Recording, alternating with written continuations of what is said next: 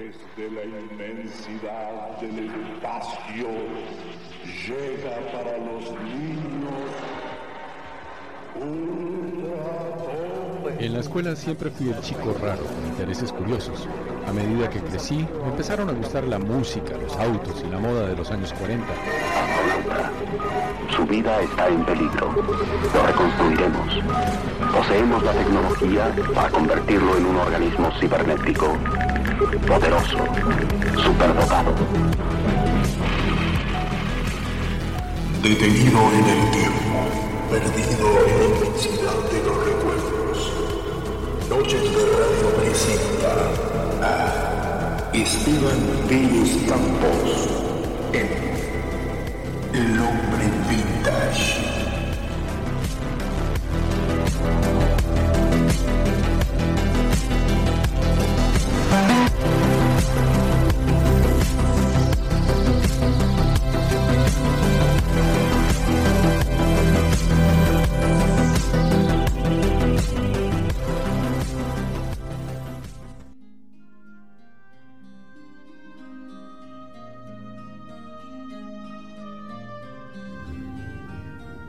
Un montón de gatos pueblerinos, domesticados e inocentes, que ni siquiera son manada y que se sienten falsamente gatos monteses y bravucones por vivir rodeados de exuberantes bosques impregnados de naturaleza salvaje poco explorada, acosan a un lobo veterano y pacífico que se cruza en su camino inesperadamente y que oculta peligrosas garras disimuladas por la cadencia de su letargo.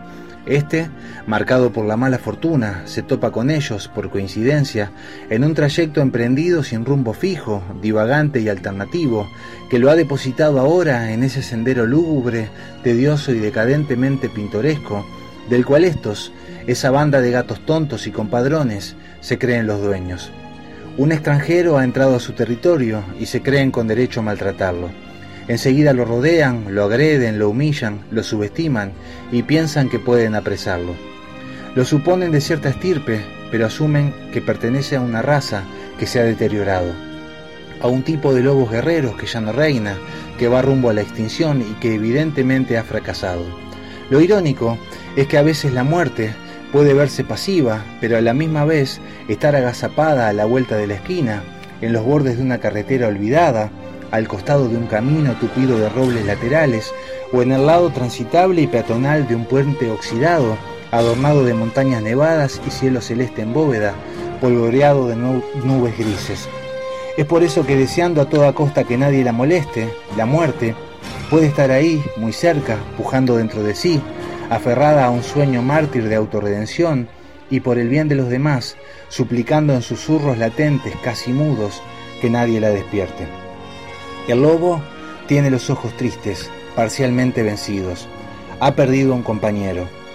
Él mismo le dio sepultura envolviendo su cuerpo con capas de tierra negra, mojada y boscosa, con la fricción mecánica y nerviosa de sus patas. Ahora el desconcierto lo ha puesto en una situación que hubiera deseado nunca volver a vivir. Los gatos idiotas, soberbios, ilusos, lo sigan rodeando. Clavan sus uñas débiles sobre las hojas otoñales, Creen que con sus aullidos ventrílocuos de dientes apretados van a poder amedrentarlo.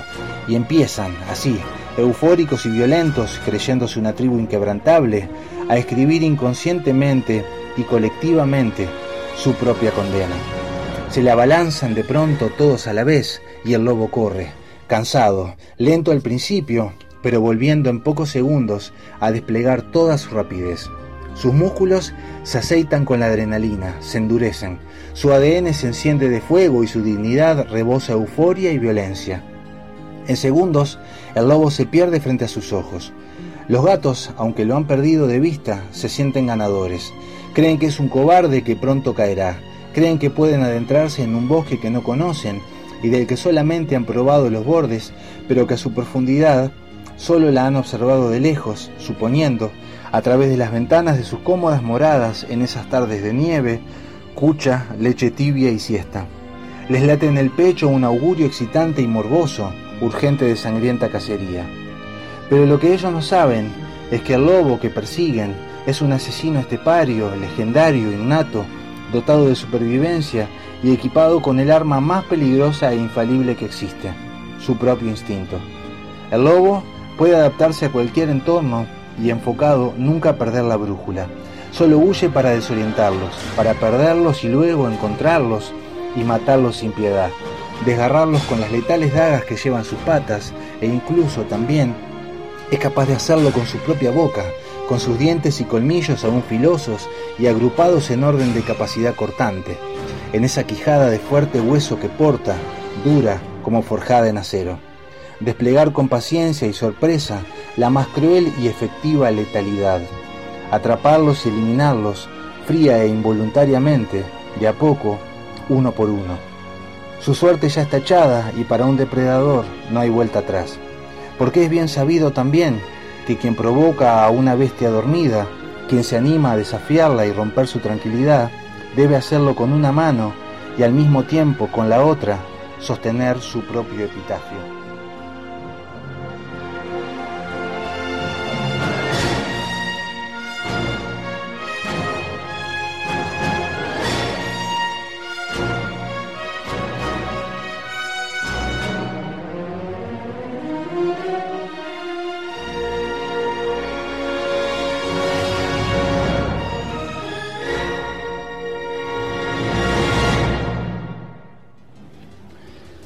Bueno, ¿qué tal Gustavo? ¿Qué tal el equipo? ¿Qué tal la audiencia? Eh, bueno, con esa narración que, acaban de escuchar de mi autoría, eh, quise, como siempre, eh, introducir, amenizar, entrar en clima y también un poco homenajear con cierto toquecito literario a una película de la que hoy vamos a hablar, que si no cumplió ya está cumpliendo alrededor de 38 años, una película del género de acción bélica, que creo que ha sido un poco injustamente clasificada y estereotipada. Y bueno, por eso intentaremos en, esta columna justamente inclinar eh, nuestra mirada hacia el costado más brillante y modesto de esta producción superclásica e icónica, que seguramente hemos visto decenas de veces, pero ahora, bueno, buscaremos reinventarla como en un juego de cambio de perspectiva, para ponerle frescura y novedad al servicio de nuestros ojos y por ende de nuestra percepción. Estamos hablando eh, de nada más y nada menos que de Rambo 1, First Blood o Primera Sangre, como la conocemos en español, que bueno, eh, claramente es una película no solo de acción o de reivindicación social, sino que también es eh, una profunda y a la vez sencilla moraleja, encerrada en sí misma y repleta de justicia poética, que vendría a ser, en resumen, básicamente como no hacerse el vivo con alguien que no es de nuestro tamaño y menos cobardemente en barra, o no atacar sin, sin conocer realmente al adversario y menos también cobardemente en barra. Este film, al igual que Terminator, lanzados ambos en 1984, eh, fue el inicio de una saga, una saga espectacular, que cayó poco a poco con el paso de los años y las secuelas, ya que digamos que se le dio al público lo que el público pidió volver a ver, entendiendo tal vez eh, mal de qué venía esta historia, porque todos sabemos que en el mundo del entretenimiento, al igual que en casi todo, las cuestiones se dirigen, rumbean y transforman siempre hacia donde el dinero manda. Eh, esta historia, basada en un libro, y esto es lo interesante, donde originalmente el personaje de John Rambo muere, eh, supo ser adaptada bien, eh, sin perder su esencia original literaria y narrativa, pese a tener que plasmar a todo vapor para la gran pantalla la acción necesaria de las escenas violentas y de persecución, eh, logrando un entretenido y vertiginoso justamente buen desarrollo de la trama. Sylvester Stallone para muchos no es un gran actor, pero estoy seguro, y esto es una opinión personal, eh, de que si él no hubiera encamado a este personaje, impregnándole esa actitud indescriptible de gestos mínimos, estoicos, melancólicos y a la vez recios, pero eficaces, eh, eso, eso que hizo que y hace que, él eh, no solo sea un actor versátil, sino también uno de los mejores actores físicos, de esos que actúan con todo el cuerpo, yo creo que Rambo no, no hubiera sido lo mismo, ¿no? O el mismo, sin Stallone. Eh, John Rambo es, como decíamos hace un ratito, un personaje literario creado por el escritor estadounidense, eh, perdón, el escritor inglés David Morrell para su novela First Blood, escrita en 1972 Morrell es un profesor de literatura de la Universidad de Iowa, experto en, explorar los recovecos más oscuros del ser humano eh, y al que han apodado como el narrador sangriento, algo así. Eh, se inspiró en, Morrell en todo tipo de testimonios que recabó de veteranos de Vietnam, en una exhaustiva investigación que lo puso de frente a una realidad injusta y desagradable, una realidad hija del nacionalismo más rancio y exacerbado. Eh, y bueno, en la parte más ajustada al libro que reproduce el guion original de la película con, con rigor novelesco, digamos, eh, John Rambo es una persona completamente deshumanizada por el ejército y por la brutal guerra que, le tocó vivir como especializado boina verde. Y los horrores del pasado aún lo atormentan, se siente solo, marginado y apartado. Eh, la sociedad que supuestamente defendió en Vietnam hoy le ha dado la espalda. Y bueno, ahora es un hombre roto, despojado y rechazado por los ciudadanos de su propia nación.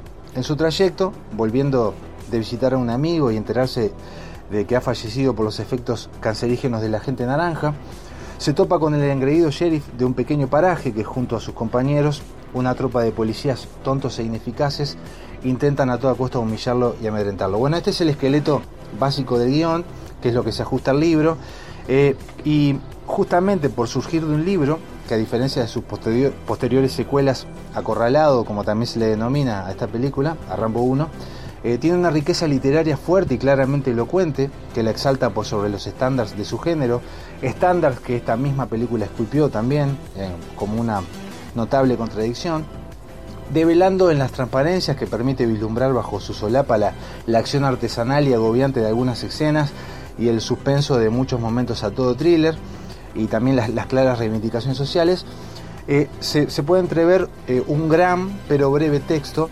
condensado en metáforas y simbolismos dialécticos de, pulso intenso, que maneja la ironía y los contrastes polares con fineza y elegancia, eh, y muestra también una, clara influencia de la escuela contemporánea inglesa de, de, escritura.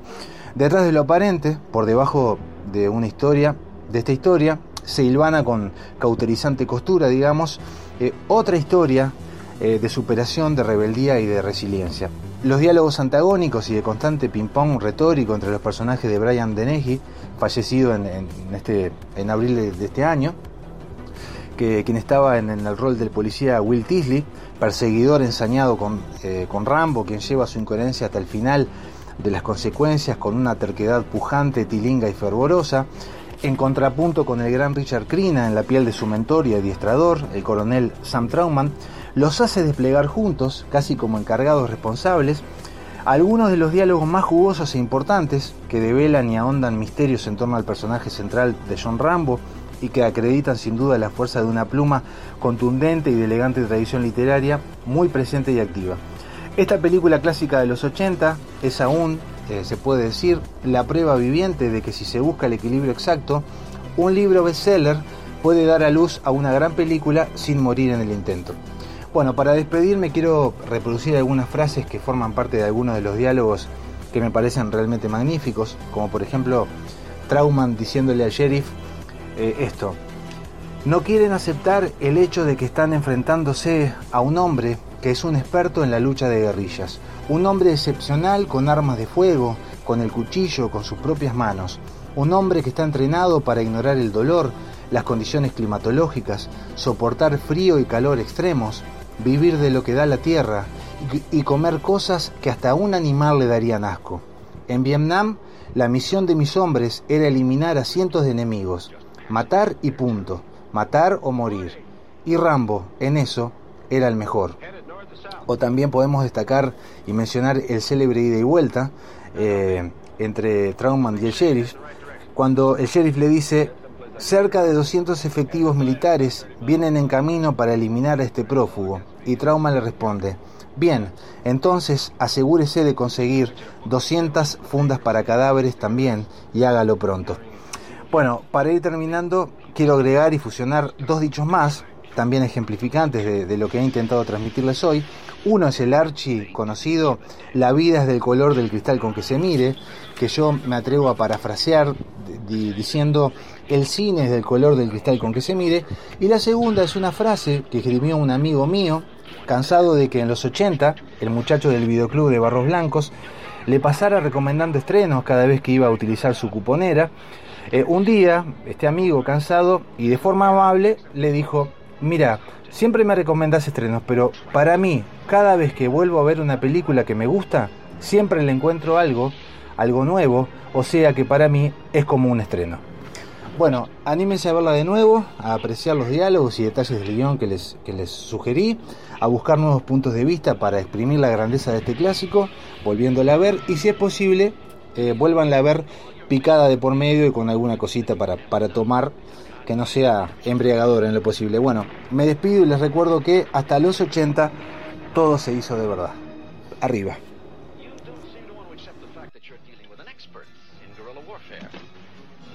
telling me that 200 men against your boy is a no-win situation for us? You send that many, don't forget one thing. A good supply of body bags. Sylvester Stallone. This time, he's fighting for his life. First blood.